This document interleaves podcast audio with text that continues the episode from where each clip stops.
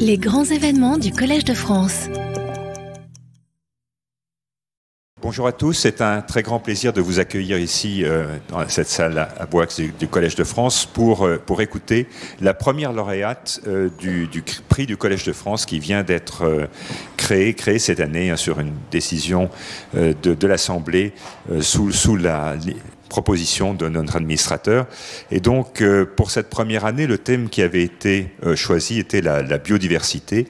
Et le jury, euh, présidé par Françoise Combe, qui, est ici présente, a, pu identifier apparemment assez facilement parmi un assez grand nombre de lauréats, Aude Bernheim, que nous avons le, plaisir d'écouter, bientôt. Alors, en, quelques mots, Aude est une ancienne élève d'AgroParisTech.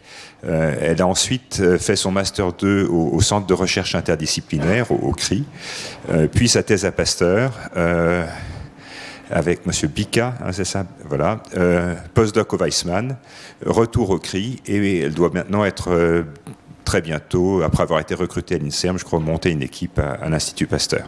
Alors, je, connais assez bien Aude parce qu'elle a été à beaucoup de, stades de sa carrière soutenue par la, par la Fondation Bettencourt. Euh, c'est une des, une des fiertés de la Fondation. Et, euh, et, sans plus tarder, je vais lui laisser la parole pour cette première conférence euh, du, prix du Collège de France. L'an prochain, le, prix sera attribué euh, à des aux sciences humaines et sociales. Si ma mémoire est bonne, le thème retenu est le dialogue des, civilisations. Voilà, Aude, tu as la parole. Bonjour à toutes et à tous. collègues, familles, amis, mesdames, messieurs, merci d'être venus m'écouter. Je suis aujourd'hui ravie, honorée, enthousiaste de pouvoir partager avec vous mon champ de recherche, celui qui est la chance de pratiquer au quotidien, celui de l'immunité bactérienne. Euh, vous allez pouvoir voir qu'à travers ma présentation, euh, vous trouverez différentes illustrations que clairement je n'ai pas le talent de faire. Celles-ci sont l'œuvre d'Adrien Bernem, comme celle-là qui est ici, avec qui j'ai la chance de collaborer depuis des années et qui m'aide à transmettre euh, la science que je fais. Donc merci à lui pour toute son aide pour essayer de transmettre mes idées d'une manière différente. Alors, euh, pour moi, c'est assez intimidant de parler dans une institution comme celle-ci. Et je me suis demandé par euh, où commencer. Donc, euh, peut-être par pourquoi la biologie. J'ai toujours été très touche à tout, très curieuse et je me suis intéressée à beaucoup de disciplines. Il me semblait à un moment impossible de me concentrer sur une seule, encore plus sur un sous-sujet d'une discipline. Mais en fait, au, au bout d'un moment, assez sur le tard, j'ai pu découvrir la biologie moléculaire. Et d'un sentiment précis, celui de l'émerveillement, euh, est venue ma passion. Euh, vous voyez ici ce qu'on appelle une, membrane qui est formée par des lipides. Et je me rappelle du vertige qui m'a pris la première fois que j'ai entendu parler de ces membranes lipidiques. C'était ces propriétés physico-chimiques de petites molécules les unes à côté des autres qui permettaient l'existence du vivant. Et ça, je trouvais ça fabuleux. Mais c'était que le début. La découverte de la génétique moléculaire, c'est-à-dire des acides nucléiques qu'on peut voir ici, et des machines moléculaires qui y sont liées, constitue vraiment un, moment charnière dans ma compréhension du monde. C'est à ce moment-là que, euh, comme j'imagine un certain nombre d'étudiants en biologie, je tombais sur le sublime essai de Jacques Monod, qui m'accompagne encore aujourd'hui dans ma pratique de la recherche. Monod, euh, il précise sa, théorie moléculaire du code et comment celle-ci lie tous les êtres vivants. C'est-à-dire qu'il parle de la compréhension du dogme de la biologie moléculaire, comment l'ADN mène à l'ARN, mène aux protéines. Et ce dogme que je viens d'énoncer en une phrase unit d'une certaine manière tous les êtres vivants avec une, une sorte de base physique. Donc l'ADN comme union de cette diversité qui nous apparaît si visuelle. Et encore aujourd'hui, je dois dire que je suis assez éblouie devant les propriétés de cette suite de lettres A, T, G, C, qui sont les nucléotides qui composent les génomes. Un vivant qui est exceptionnellement divers et complexe, uni par quatre simples lettres. Quand même avouer que c'est assez poétique. J'ai découvert a, posteriori, vraiment euh, sur le tard, à quel point mon champ de recherche actuel a, dans un sens, nourri l'émergence de la biologie moléculaire. L'histoire de la biologie des phages, ces virus de bactéries, euh, et de la biologie moléculaire sont intriquées. Luria et Delbruck, à travers une expérience absolument élégante, ont démontré la nature aléatoire des mutations en s'intéressant à la variance de l'émergence de la résistance aux bactériophages. Plus tard, à l'Institut Pasteur, c'est en partie en travaillant sur l'induction du prophage, c'est-à-dire la capacité d'un phage intégré dans le génome d'une bactérie à se réveiller, que Jacob et Monod comprendront le concept de régulation des gènes. Alors voilà, la, la biologie des virus de bactéries a de cette manière contribué de façon surprenante à la compréhension plus générale du monde vivant. De cette façon, elle illustre à merveille le rôle de la microbiologie, qui, comme l'a expliqué Jacques Monod à travers une célèbre formule, ce qui est vrai pour Escherichia coli, le nom d'une bactérie, est vrai pour l'éléphant, souligne que l'unité du vivant permet, en se plongeant dans un domaine d'étude particulier, celui des bactéries, d'éclairer des mécanismes communs à tous les domaines de la vie. Et du coup, c'est ce qu'on peut essayer de voir à travers la microbiologie. Et c'est l'une des raisons pour lesquelles cette discipline me passionne. Vraiment, il y a dans cette unité et en comprendre les mécanismes sous-jacents une sorte de recherche d'absolu. Et en étudiant des dynamiques si fondamentales que celles-ci sont partagées par tous les domaines de la vie, d'une certaine manière, on touche à la question qu'est-ce que le vivant? Un second aspect passionnant de la microbiologie réside, et, on va dire visible sur cette photo qui a été prise au, laboratoire où je travaille, dans la diversité des microbes. Cette diversité représente d'une certaine manière un terrain de jeu où l'évolution expérimente les mécanismes moléculaires les plus variés. Derrière cette abondance infinie d'inventions se cache un concept, celui de l'évolution comme bricolaire. Refaire du nouveau avec l'existant.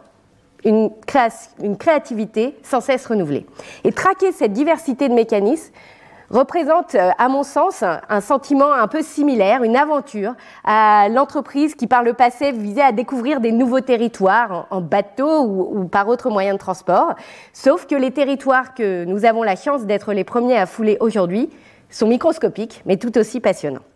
Et je vais chercher aujourd'hui à vous convaincre que la discipline euh, en pleine expansion sur laquelle je travaille, celle de l'immunité bactérienne, est une application parfaite de ces deux principes, unité et diversité. Donc, pour commencer, une autre illustration dont je vous parlais, euh, je, vais, commencer par vous parler de mon objet d'étude qui sont les interactions phage-bactéries. Comme cela peut rester abstrait, commençons par des, petites photos. Ce que vous pouvez voir ici, ce sont trois images représentant un cycle infectieux d'un virus de bactéries ou bactériophage. Nous avons tout d'abord ici le phage avec ici la capside remplie de matériel génétique. C'est pour cela que nous voyons du noir.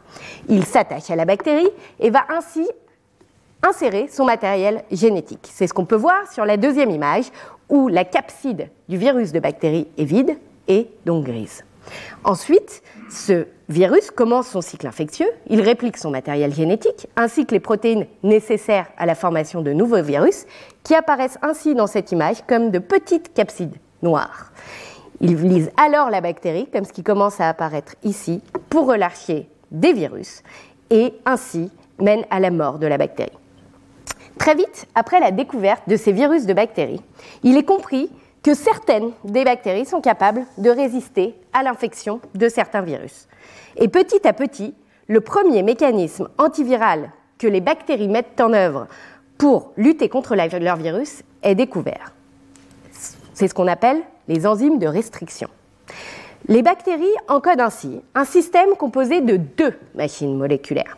La première est capable de reconnaître une séquence précise, comme celle-ci, notamment dans l'ADN du virus, le bactériophage, et de couper le matériel génétique du virus, l'empêchant ainsi de se répliquer.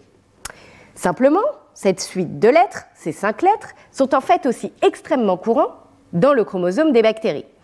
Et donc, c'est un peu comme si la bactérie, euh, comme, si cette enzyme était capable de chercher un mot, comme le mot mais, M-A-I-S, dans un livre. On va le trouver de très nombreuses fois dans le chromosome bactérien. Alors, comment faire? On voit que la bactérie fait face à un problème classique en immunologie, comment distinguer le soi du non-soi? Et c'est là qu'intervient la deuxième machine moléculaire. Elle va être capable de modifier spécifiquement l'ADN de la bactérie avant que le virus de bactérie infecte, pour être avec un signal chimique qui indiquera à cette machine moléculaire qu'il s'agit bien d'un ADN bactérien et non viral. Et donc cet ADN est protégé des ciseaux moléculaires. La compréhension de ce mécanisme va ouvrir de très nombreuses applications de recherche, notamment car avec ces ciseaux moléculaires, il devient possible de couper des morceaux d'ADN à des endroits précis. Et une fois ces bouts d'ADN découpés, qui peuvent provenir de différentes espèces, oui, le vivant n'a qu'un code, il est possible de les assembler tel un puzzle, comme ce que vous pouvez voir ici, et c'est la naissance de l'ingénierie génétique. Cette révolution biotechnologique va pousser la communauté scientifique à découvrir et caractériser de très nombreuses enzymes de restriction pour avoir accès au plus de ciseaux moléculaires possibles. C'est ce que je représente ici. Chacune de ces enzymes va reconnaître une séquence de lettres différentes, donc des mots différents, étant capable de donner tout un panel d'outils pour les scientifiques. Un même principe est exploité et mis en œuvre avec des séquences et des signaux variés. D'un point de vue applicatif, la découverte des enzymes de restriction va permettre aux scientifiques de manipuler les génomes pour comprendre le vivant, mais aussi pour produire. Rapidement, des bactéries sont ingénierées pour produire de l'insuline. Les premières tomates génétiquement modifiées sont commercialisées aux États-Unis en 1990. L'émergence du génie génétique est un pas conceptuellement puissant. Les humains peuvent d'une certaine façon ne plus se limiter à sélectionner des traits existants dans la nature, mais directement les ingénierer. C'est le cas par exemple de ces poissons de compagnie, actuellement en vente aux États-Unis, qui ont fluorescents, voilà des traits qui n'existaient pas forcément tels quels dans ces poissons à l'origine. Il se trouve que ces enzymes de restriction sont présentes dans plus de 90% des espèces bactériennes connues. Et comme je vous l'ai dit, on en trouve une très grande diversité. Donc de façon générale, euh, la communauté scientifique sur ce sujet s'accordait à dire à ce moment-là que c'était la façon pour les bactéries de se défendre contre leur virus. Certes, certains euh, mécanismes sont décrits dans des espèces de façon assez spécifique, mais cela apparaît à l'époque comme presque anecdotique. Le sujet de la biologie des failles devient d'ailleurs ringard, les labos ferment, les collections de failles sont jetées à la poubelle, et euh, pour avoir entendu ça euh, de, certaines personnes ayant fait leur thèse sur le sujet, les étudiants et les étudiantes s'aventurant sur ce sujet sont prévenus. Il ne reste plus que quelques détails à comprendre, du périphérique, rien de très passionnant. Voilà, nous avions, et par nous je dirais la communauté scientifique sur ce sujet avait tort, car tout va changer dans les années 2000 avec la découverte des systèmes CRISPR-Cas. Alors, ces gènes, qui ont un nom un peu barbare, qui sonne un peu comme des biscuits suédois, sont en fait d'abord débusqués par des analyses de bioinformatique en scrutant les génomes de bactéries sur ordinateur. C'est bien grâce à l'émergence de la bioinformatique, et plus particulièrement de la génomique, c'est-à-dire l'étude des génomes, qu'une hypothèse sera posée puis validée. Ces systèmes CRISPR seraient utilisés par les bactéries pour lutter contre leur virus. Ils formeraient même un système dit adaptatif, c'est-à-dire que les CRISPR peuvent stocker en mémoire les infections passées auxquelles ont fait face les bactéries. L'hypothèse est validée expérimentalement en 2007. Le constat est posé, les systèmes immunitaires adaptatifs sont présents dans tout le vivant. La compréhension des mécanismes moléculaires des CRISPR va révéler que comme les enzymes de restriction, ils reconnaissent des systèmes spécifiques dans les génomes, des séquences spécifiques dans les génomes. Mais trois différences majeures existent avec ces fameuses enzymes de restriction. Un, les séquences reconnues sont plus longues. Au lieu de reconnaître un mot, on reconnaît une phrase. Deuxièmement, il est très facile de spécifier quelle phrase on cherche, c'est-à-dire de programmer ces guides. C'est un peu comme la fonction rechercher dans un moteur de recherche. Ou euh, rechercher, on va dire, dans un texte Word. La troisième différence, c'est que ces protéines fonctionnent dans de très nombreux organismes, bactéries, plantes, humains. Et ces trois différences vont permettre des modifications des génomes jusqu'alors inaccessibles. Dans une dynamique similaire à celle des enzymes de restriction, main dans la main, recherche fondamentale et appliquée vont mettre au jour une diversité absolument exceptionnelle de machines moléculaires fonctionnant autour de ce principe unique. Cette diversité menant elle-même à de nombreuses applications dans des domaines variés. Thérapie, diagnostic, agriculture. Euh, par exemple, ici, c'est la capacité d'utiliser ces systèmes pour faire des tests pour détecter la présence euh, de SARS-CoV-2. Voilà, un des exemples récents, ou ici des champignons qui euh, ne deviennent pas, ne brunissent pas. Voilà, donc plein de diversité de, de machines CRISPR qui vont être exploitées, modifiées, pour construire non pas un outil, mais vraiment une boîte à outils qui va permettre aux scientifiques d'éditer de la façon qu'ils le souhaitent un vaste panel d'organismes vivants. Et donc, si à ce stade, on fait le point sur les quelques leçons euh, autour de l'histoire de l'immunité bactérienne, l'exemple des CRISPR et des enzymes de restriction nous montre qu'il y a une unité dans les mécanismes moléculaires utilisés et par contre une diversité d'implémentation. Et cela a permis de mener à des révolutions biotechnologiques. Et j'ajouterai un point que peut-être nous avions été prévenus. Il a fallu 40 ans pour découvrir les systèmes CRISPR après avoir découvert les enzymes de restriction. Pourquoi? Peut-être simplement parce qu'ils n'étaient pas actifs dans certaines des bactéries modèles que nous étudions. Et donc avoir des œillères dans la question de recherche, ça peut être quelque chose qui va nous, on va dire, mener euh, sur de fausses pistes. Pour ma part, je rejoins le domaine des CRISPR presque par hasard. Je cherchais en fait un environnement pour apprendre à faire de la science plutôt qu'explorer une thématique en particulier.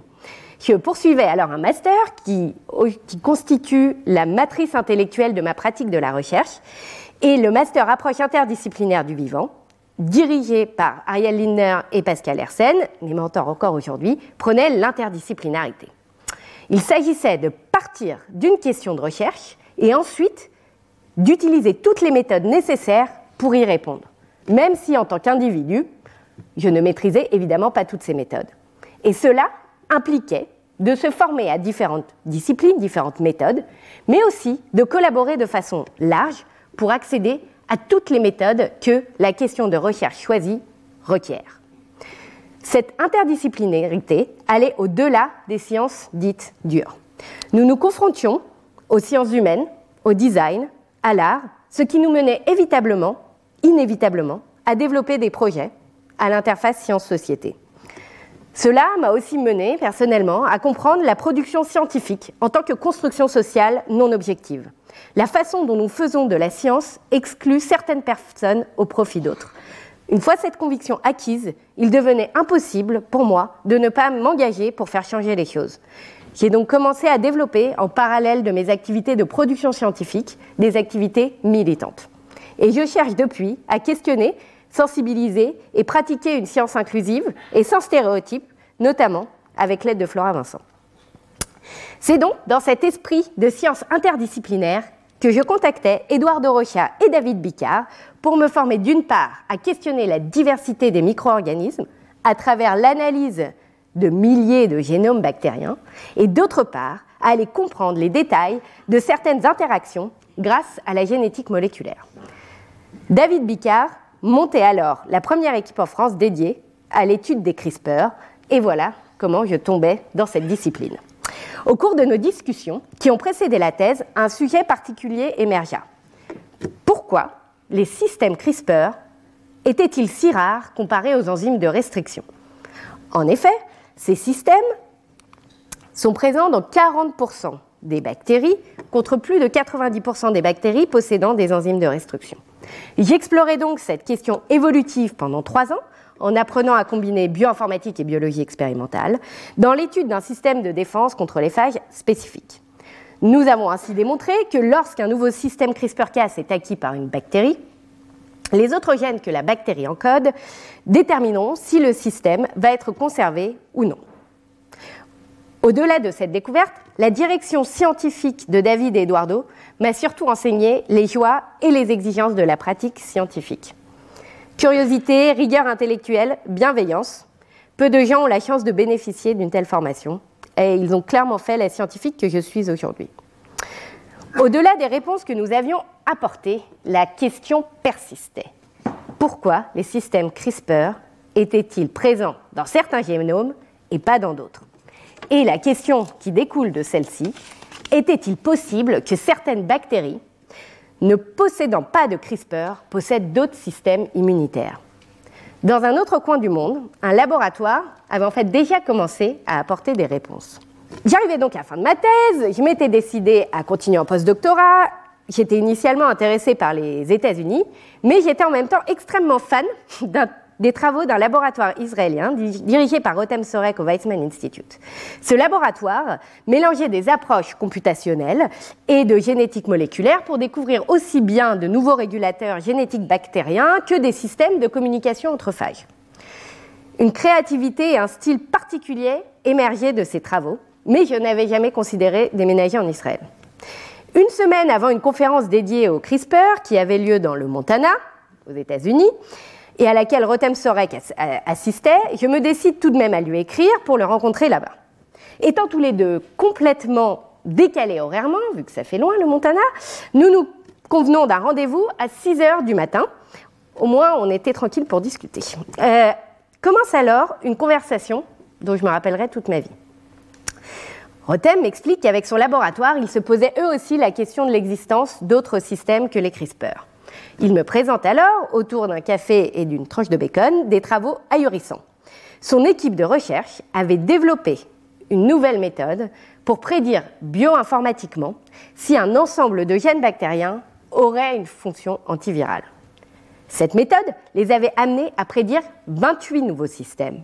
Ils en avaient validé 10 expérimentalement qui étaient sous le choc. 10 Nous en connaissions deux. C'est une multiplié par 5 le nombre de systèmes antiviraux des bactéries. Et dans ces 10, aucun mécanisme moléculaire n'était connu. Tout était à faire. Au-delà de la magnitude de la découverte, cette conversation de deux heures fut un coup de foudre intellectuel. Impossible de se concentrer le reste de la conférence. Le maniement des concepts, la combinaison de la génomique comparative euh, qui s'appuyait sur toute la diversité du monde microbien et de l'utilisation de la synthèse de l'ADN pour y avoir accès, vraiment, c'était fabuleux. Dix jours plus tard, j'atterrissais à Tel Aviv pour visiter son laboratoire et signer dans la foulée pour venir effectuer un postdoctorat là-bas. Au-delà de ma propre impression, que vous pourriez sûrement remettre en cause à juste titre, la conférence de, Rotem Sorek concluait le, congrès dont je viens de vous parler. Et c'était la première fois qu'il présentait ses travaux de façon publique. Durant cette présentation, je sentis dans la salle que je n'étais pas la seule à être émerveillée. Il y avait des bruissements, l'excitation se faisait sentir. Vraiment, euh, les gens ne parlaient que, que de cette étude. Le papier, qui fut publié six mois plus tard, reste sûrement ma publication préférée jusqu'à aujourd'hui. Le concept au cœur du papier, que je vais vous expliquer, part de l'observation de Eugene Koonin, Kira Makarova et Yuri Wolf que les systèmes de défense des bactéries, donc les CRISPR et les restrictions modifications, se trouvent à côté dans les génomes bactériens. Ici, vous voyez un système, un autre, encore un autre. S'ils sont de la même couleur, les gènes appartiennent au même système. On les trouve à côté les uns des autres. Et ces phénomènes sont appelés des îlots de défense. Si on regarde maintenant les autres îlots de défense, on voit qu'il y a des gènes colorés et des gènes gris. L'hypothèse est que ces gènes gris qui sont présents, simplement du fait de leur localisation à côté d'autres gènes de défense auraient une fonction antivirale. C'est une approche, on va dire, coupable par association. Et du coup, ils ont pris cette idée, l'ont testée de façon systématique dans cette étude et ont ainsi mis au jour dix nouveaux systèmes de défense que vous voyez ici apparaître. Il y avait tellement de systèmes à nommer qu'il était toujours difficile de trouver des acronymes. Du coup, il a été choisi de les nommer euh, non pas avec des acronymes, mais des noms de, dieux et déesses euh, du monde entier. Pour ma part, ça n'en fait que plus de charme, car il est plus agréable de travailler sur Gabidja ou Zoria que sur GP 232. J'arrivais donc au laboratoire et le jour où en fait le papier fut publié. Et vraiment, ce qu'on ressentait, c'était un espèce de nouvelle mine d'or à explorer, nouvelle mine d'or moléculaire. Je pensais donc prendre un de ces systèmes et commencer à explorer le mécanisme moléculaire. Cependant, en science, rien ne se passe jamais comme prévu et parfois pour le meilleur. À ce moment-là, dans le laboratoire, Adi Millman, une doctorante, avait commencé à raffiner la méthode initiale. Et je me rappelle les conversations où l'on discutait que sûrement ce travail permettrait d'identifier environ 10 systèmes, 10 systèmes supplémentaires. Cela nous paraissait déjà énorme.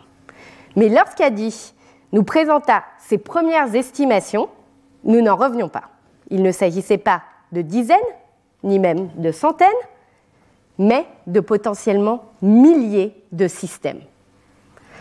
Dans cette petite salle dans un coin du monde, nous savions que nous venions de commencer à lever le voile sur un nouveau monde. L'enthousiasme que nous avons vécu à ce moment-là était assez indescriptible.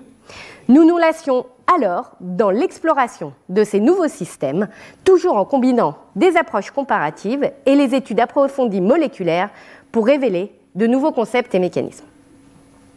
Chaque exemple sur lequel nous travaillons consistait en un nouveau puzzle à résoudre. Certains systèmes, nous nous y attaquions seuls, d'autres à deux, à trois ou plus. Mais nous discussions en permanence, toutes et tous, nos avancées respectives. Nous appelions ça, et je pense que le nom va vous faire sourire, des conseils de défense pour les systèmes de défense. Nous étions en 2018 pour info. Euh, très rapidement, nous résolvions certains des mécanismes les uns après les autres. La vision et le collectif nous animaient à prendre part à cette aventure. Ainsi, par les travaux du laboratoire de Rotem-Sorek, mais aussi d'autres laboratoires qui commencèrent à décrypter cette diversité moléculaire, euh, dans les années qui suivirent, en moins de 4 ans, plus de 100 systèmes furent découverts. Et certains, les mécanismes moléculaires, commençaient déjà à être résolus. Nous pensons aujourd'hui qu'il en existe des milliers, que ce n'est donc que le haut de l'iceberg, et que de nouvelles méthodes ont d'ailleurs émergé pour en découvrir encore plus. Que de mécanismes moléculaires magnifiques J'aimerais vous les détailler pendant des heures, et j'en serai avec joie capable, mais je ne soulignerai que deux exemples choisis absolument au hasard, parce que je les aime tous, pour illustrer la diversité des stratégies mises en œuvre par les bactéries pour se défendre contre leurs virus. Vous voyez sur la gauche un système appelé CIBAS, euh, composé de deux protéines ou machines moléculaires. La première, celle-ci, est capable de détecter l'enveloppe du virus et va synthétiser une petite molécule, signal, qui va venir activer la deuxième machine moléculaire. Celle-ci va dégrader le matériel génétique de la bactérie, non pas celui du virus, celui de la bactérie, et ainsi mener à un suicide cellulaire qui empêchera le virus de se propager. Sur la droite, ici, on voit une machine moléculaire appelée casdermine. Une fois clivée, cette protéine s'assemblera et formera des pores dans la membrane comme vous pouvez l'observer en microscopie sur la droite. Pour information, pour moi, voir ce genre d'image, c'est absolument fabuleux parce qu'on imagine un, mécanisme moléculaire et tout d'un coup, ici, on le voit. Ces pores mèneront, là encore, à la mort cellulaire. Nous voici donc en 2020 avec de très nombreux nouveaux systèmes immunitaires des bactéries qui ont été découverts et je prends cette diversité pour acquise. Je décide à ce moment-là de rentrer en France pour monter une équipe de recherche sur le sujet. Alors, on ne choisit pas toujours son timing, la période n'est pas très propice à démarrer de nouveaux projets de ce type, vu que nous sommes en pleine pandémie, ce qui rend le déménagement, l'intégration dans un nouveau laboratoire et la présentation des travaux plus complexes. Mais grâce au fabuleux accueil d'Éric Denamur à l'INSERM puis d'Ariel Lindner au CRI, euh, nous réussissons tant bien que mal à lancer cette nouvelle thématique. Les travaux que je vais vous présenter pendant la dernière partie de cette conférence sont issus du travail réalisé avec mon équipe pendant l'année passée ou les deux années passées. Et je voudrais prendre une seconde pour souligner que l'équipe avec laquelle j'ai la joie de faire partie, notre pratique de la recherche sort par certaines manière des sentiers battus, avec un fonctionnement plus en collectif qu'en laboratoire classique. La créativité, la collaboration et l'interdisciplinarité, y sont les valeurs maîtresses. Le reste suit, ce qui de temps en temps est un peu compliqué en termes organisationnels, mais euh, toujours fascinant. Et je suis tous les matins profondément heureuse euh, et reconnaissante de mettre les pieds dans le bouillon intellectuel et sympathique que représentent nos bureaux. Je vous invite d'ailleurs à venir nous rendre visite. Et extrêmement fière de la science qui en émerge. Et donc merci à toutes et à toutes les personnes qui participent à cette aventure avec moi. Au labo, ce que nous essayons de faire, c'est de répondre à trois questionnements majeurs qui découlent de cette découverte récente de l'immense diversité des systèmes immunitaires bactériens. Pour commencer, nous cherchons à décrire, à documenter et comprendre comment émerge une telle diversité de systèmes. Pour cela, nous avons commencé par développer avec Florian Tesson un programme informatique qui nous permet de détecter tous les systèmes décrits dans la littérature. Cela nous permet entre autres d'affirmer que les bactéries possèdent en moyenne 7 systèmes antiviraux. Ce nombre important suggère d'ailleurs des stratégies complexes, des stratégies concertées, de la régulation, peut-être un système immunitaire en soi. Un des aspects fascinants euh, d'adopter cette approche de description systématique est la nécessité de rester à jour sur la littérature du moment. C'est somme toute assez nécessaire dans chaque champ de la littérature, mais pour nous, c'est globalement peut-être un challenge un peu plus important. Pour vous donner une idée, dans le domaine, dans l'espace des six derniers mois, le nombre de systèmes connus a tout simplement doublé.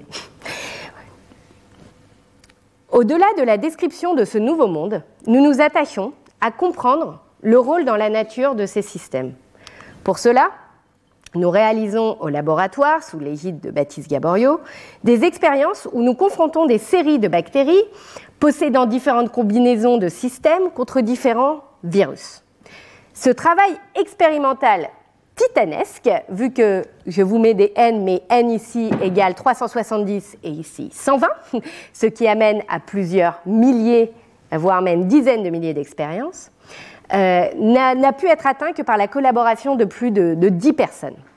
Et cela nous mène à ce type de matrice que vous pouvez observer ici, où chaque point représente une infection productible pour un couple virus-bactérie donné.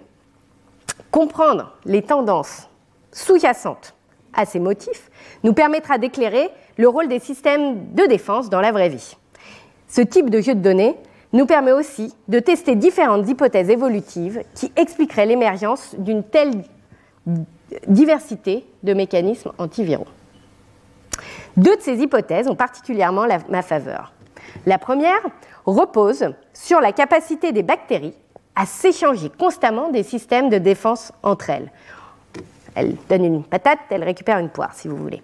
Et, pour cela, ce que cela veut dire, c'est que le système immunitaire serait donc à appréhender pour les bactéries au niveau collectif, à l'échelle d'une population.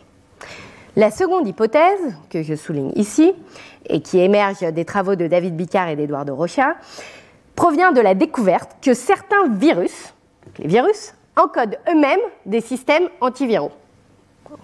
Pourquoi C'est quand même assez surprenant. En fait, si on pense que les systèmes antiviraux ne seraient utilisés que pour les bactéries pour résister contre les virus, nous ne voyons sûrement qu'une partie du problème.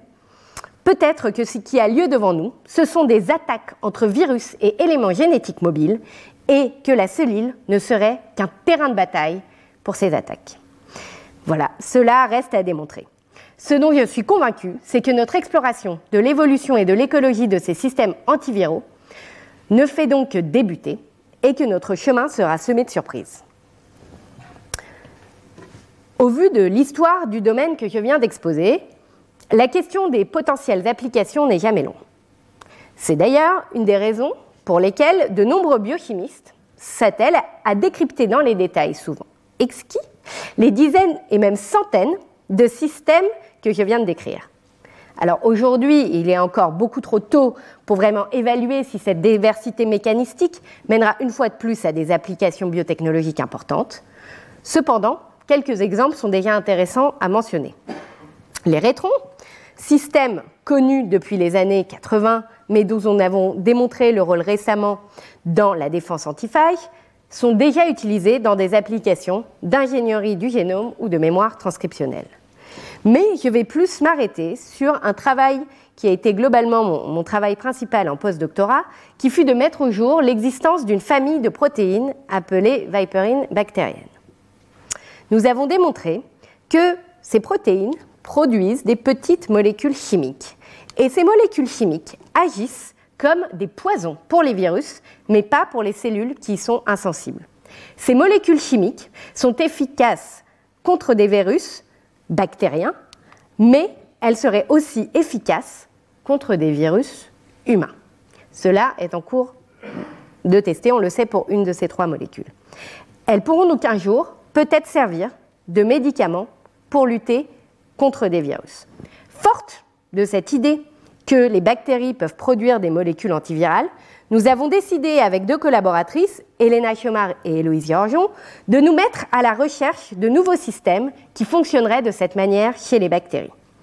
Nous faisons deux hypothèses. La première est que les bactéries posséderaient un arsenal de ces défenses chimiques, dont pour le moment nous ne connaissons qu'une infime partie, beaucoup plus large que ce qui est connu actuellement. La deuxième hypothèse est que certaines de ces molécules, telles celle-ci, le DDHCTP, pourraient être efficaces contre certains virus humains. L'unité du vivant, toujours et encore. Pour aller traquer ces molécules, nous développons un mélange de méthodes bioinformatiques et expérimentales. Mais nous avons aussi fait appel à une méthode peut-être un peu moins courante.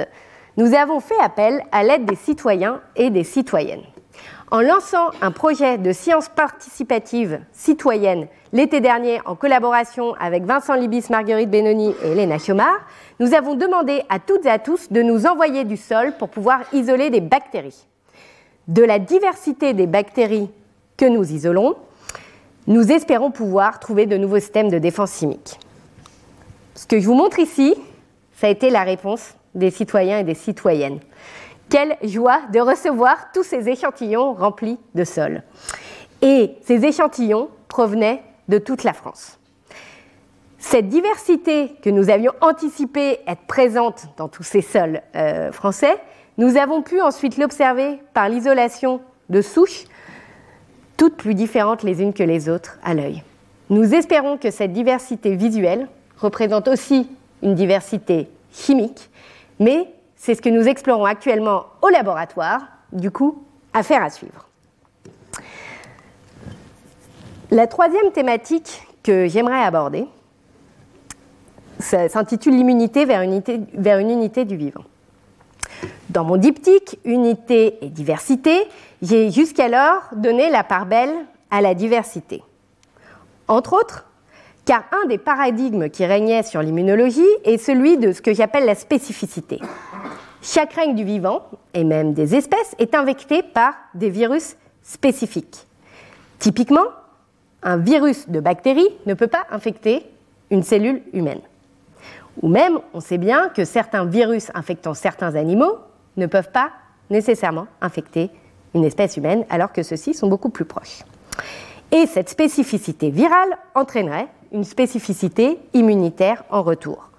Et donc il semblerait que dans le domaine de l'immunité, cette fameuse formule de Jacques Monod soit totalement fausse. Le système immunitaire humain serait d'une certaine manière unique, de même que celui des bactéries. Ainsi, on ne trouve pas d'enzymes de restriction ou de système CRISPR-Cas chez les eucaryotes. Par les eucaryotes, j'entends les organismes dont les cellules ont un noyau, les plantes, les champignons ou les humains. Et inversement, les très nombreux systèmes immunitaires de l'immunité innée que l'on connaît chez les humains, nous ne les trouvons pas chez les bactéries. Cependant, parmi les nouveaux systèmes récemment découverts chez les bactéries, une des observations les plus frappantes et inattendues va à l'encontre de ce paradigme. Certains nouveaux systèmes ressemblent très fortement à des systèmes connus chez l'humain. Je vous montre ici des structures du système CIBAS que j'ai pu mentionner. Donc la première machine moléculaire ici chez la bactérie et la deuxième ici qui s'appelle STING. Et je vous montre des structures de protéines, disons, équivalentes chez l'humain, CIBAS et, SIGAS et STING.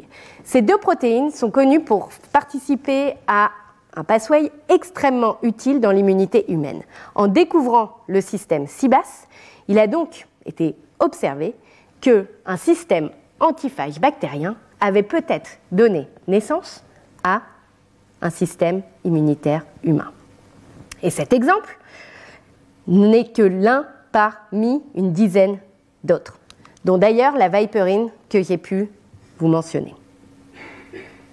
Il y aurait donc des systèmes antiviraux conservés à travers les domaines de la vie. Et ce que cela suggère, c'est que certains des systèmes immunitaires eucaryotes auraient évolué à partir des systèmes immunitaires des bactéries et des archées. Les bactéries auraient donc inventé une partie du système immunitaire des plantes et des humains. Alors, que faire de ce changement de paradigme? Au laboratoire, nous avons décidé de creuser la question. Jusqu'à maintenant, tous les systèmes avaient d'abord été découverts chez les humains, puis, dans un second temps, chez les bactéries. Mais vu que nous connaissons maintenant de très nombreux systèmes bactériens, pouvons-nous faire l'inverse? Pouvons-nous partir des systèmes bactériens et essayer de découvrir de nouveaux mécanismes immunitaires chez l'humain? D'un point de vue euh, technique, c'est très compliqué. Et je tiens juste à préciser que la devise du Collège de France, c'est la science en train de se faire. Euh, l'étude dont je vous parle actuellement mm, vient d'être mise sur Internet sous forme de prépublication aujourd'hui. Donc on est en plein dedans, en train de se faire. Donc d'un point de vue technique, il est très difficile de détecter des similarités entre les machines moléculaires présentes chez les bactéries et les humains, car des millions d'années d'évolution les séparent. Du coup, ce que nous avons décidé de faire, c'est un point d'étape en essayant d'identifier quels systèmes sont conservés chez les bactéries et les eucaryotes, c'est-à-dire les cellules à noyaux, champignons, plantes, animaux. Pour cela, nous avons utilisé le programme informatique que je vous ai mentionné, qui a été développé pour détecter des systèmes antiphages dans des génomes de bactéries. Mais au lieu de l'utiliser, ce programme, sur des génomes de bactéries, nous l'avons fait tourner sur des génomes eucaryotes. Et notre surprise fut grande, car cette recherche, nous attendions trouver peut-être quelques protéines, révéla des milliers de protéines qui semblaient conservées. Ce fut un peu un wow moment au, laboratoire. Bien plus que ce à quoi nous attendions. Restait, voilà par exemple les, types de hits que nous pouvons trouver. Restait la grande question. Est-ce que ces systèmes avaient aussi un rôle antiviral chez les eucaryotes Pour cela, le problème, c'est qu'aucun des organismes que je vous montre, il est, absolument quasiment impossible de travailler avec eux dans un laboratoire et des virus. Mais ce que nous savons faire, c'est travailler sur l'immunité humaine. Ce que nous avons donc décidé de faire, et c'est ce qu'ont fait euh, Jean Curie et Ernest Mordray, c'est de partir de ces systèmes que nous savions conserver chez les eucaryotes et étendre la recherche bioinformatiquement pour les détecter chez l'humain. Cependant, à ce stade, que faire? Impossible de comprendre ce que veulent dire ces gènes humains. Et donc, dans ce cas-là, nous avions besoin, pour la question de recherche, d'aller chercher une autre discipline. Nous avons donc appelé à la rescousse un virologue, ami de longue date, Enzo Poirier, qui venait de démarrer son groupe à Curie et avec qui nous avons commencé à élucider ce qui se passait. Enzo étudia en profondeur la liste des gènes humains que nous lui avions fournis, fondés sur les ressemblances avec les systèmes antiviraux bactériens. Et dans cette liste figuraient des gènes connus pour avoir un rôle de défense chez l'humain et que je vous représente ici. Bingo. pour nous convaincre que ces ressemblances n'étaient le fruit de notre imagination, nous avons ensuite comparé les structures de ces machines moléculaires chez les bactéries, sur la gauche, et chez les humains sur la droite, la partie jaune et la partie commune entre ces protéines. Les structures sont bien similaires. Il est donc possible, par cette méthode, d'identifier des parallèles entre immunité bactérienne et humaine en partant des bactéries.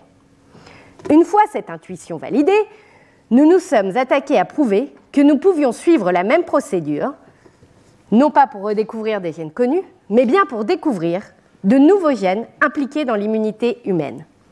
Nous avons donc testé expérimentalement nos prédictions sur deux familles de protéines et avons mis en évidence deux nouveaux gènes ayant un effet antiviral chez l'humain. D'Escherichia coli à l'éléphant, nous partageons bien des systèmes immunitaires. Alors, vers où cela nous mène? Nous avons maintenant l'ambition de cartographier l'immunité à travers les différents domaines de la vie. Établir ces connexions en partant des systèmes immunitaires connus chez l'humain, les plantes, les champignons ou les bactéries, et établir pour chacun d'entre eux si nous les retrouvons et où nous les retrouvons dans l'arbre du vivant. Une fois ces connexions révélées, chaque nouvelle découverte de système ou de mécanisme moléculaire dans un domaine de la vie pourra venir illuminer les autres domaines du vivant. Et nous pourrons ainsi explorer l'immunité non seulement chez les humains, comme ce que je viens de vous présenter, mais aussi chez les plantes ou les diatomées, des organismes essentiels pour nos écosystèmes. Ainsi, s'atteler à démontrer l'unité de l'immunité dans le monde vivant mènera à des applications aussi bien en santé qu'en écologie. Alors, conclure est toujours une tâche extrêmement ardue. Je finirai donc sur quelques illustrations, encore une fois le, travail d'Adrien Bernem, qui reprend quelques concepts que j'ai pu égrener au cours de cette conférence. Les systèmes immunitaires des bactéries aux humains sont divers. En constante évolution, pour répondre à de nouvelles menaces, ils constituent un terrain de jeu fascinant pour nous, les biologistes moléculaires, qui continuent à nous émerveiller devant la complexité de ces machines moléculaires. Mais cette diversité, constituée de blocs, est, en fait constituée de blocs qui semblent partagés dans le monde du vivant. Il ne s'agit plus de blocs ATGC comme dans l'ADN, mais de domaines protéiques comme les domaines nucléases, ATPase, protéases. Le concept reste le même, leur combinaison à l'infini, comme des Legos, permet l'émergence de la complexité du vivant. Et ces blocs, nous sommes aujourd'hui en train de les comprendre, de les délimiter et de les détecter dans tout le monde vivant. Un vaste programme. L'exploration de ce nouveau monde immunitaire apporte une raison de plus, selon moi, d'être fasciné par les microbes. Même notre système immunitaire, nous leur devons en partie à nos bactéries. Enfin, d'une façon surprenante, la découverte de ces liens entre systèmes immunitaires ne s'est pas faite grâce aux systèmes les plus courants. Il a fallu découvrir des systèmes rares et singuliers qui sont présents dans moins de 1% des espèces bactéries. Et tirer petit à petit le fil de ces systèmes dont la pertinence écologique peut être contestée ou pas, pour pouvoir ensuite comprendre le fil de l'évolution. C'est donc sur une ode au rare, au singulier et à la diversité que je souhaiterais conclure, et je vous laisserai sur une phrase d'un autre de mes maîtres à penser, Samuel Beckett, qui, sans peut-être le vouloir, a pour moi résumé aussi bien l'évolution que la pratique de la recherche. Déjà essayé, déjà échoué, peu importe, essaye encore, échoue encore, échoue mieux. Je vous remercie. Retrouvez tous les contenus du Collège de France sur www.colège-2-france.fr.